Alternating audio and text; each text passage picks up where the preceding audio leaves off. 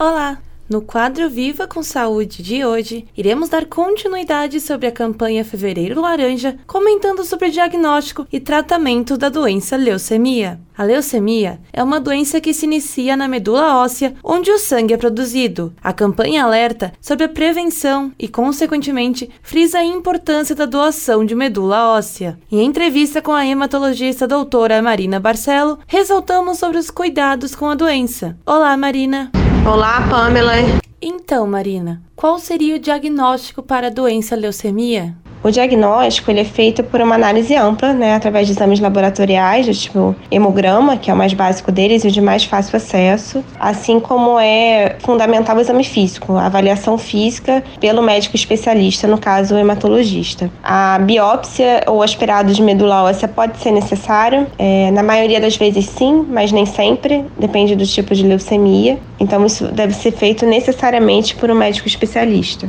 E qual seria o tratamento correto para essa doença? A terapia hoje, ela é completamente, como eu falei anteriormente, diversificada, né? E ela difere de acordo com o tipo de leucemia, com o tipo de paciente, né? Se esse paciente tem outras doenças, se esse paciente, como a doença se desenvolveu, então é feita uma análise bastante ampla, né? E isso é uma área que tem se desenvolvido amplamente nos últimos anos. É importante lembrar que ao longo de mais de 30 anos o tratamento da leucemia aguda, ele era basicamente um com quimioterapia intensa. E agora, assim, nos últimos 5, 10 anos, a gente teve avanços bastante significativos nessa área. Né? Então, existem vários tipos de tratamentos, seja com químio, quimioterapia, imunoterapia e até com inibidores específicos, que pode ser até através de comprimidos e acompanhamento em consulta. Então, é uma área é, bastante ampla, bastante interessante, que vem se desenvolvendo bastante. Em relação ao transplante, ele pode ser necessário em alguns casos casos, principalmente nos pacientes de alto risco.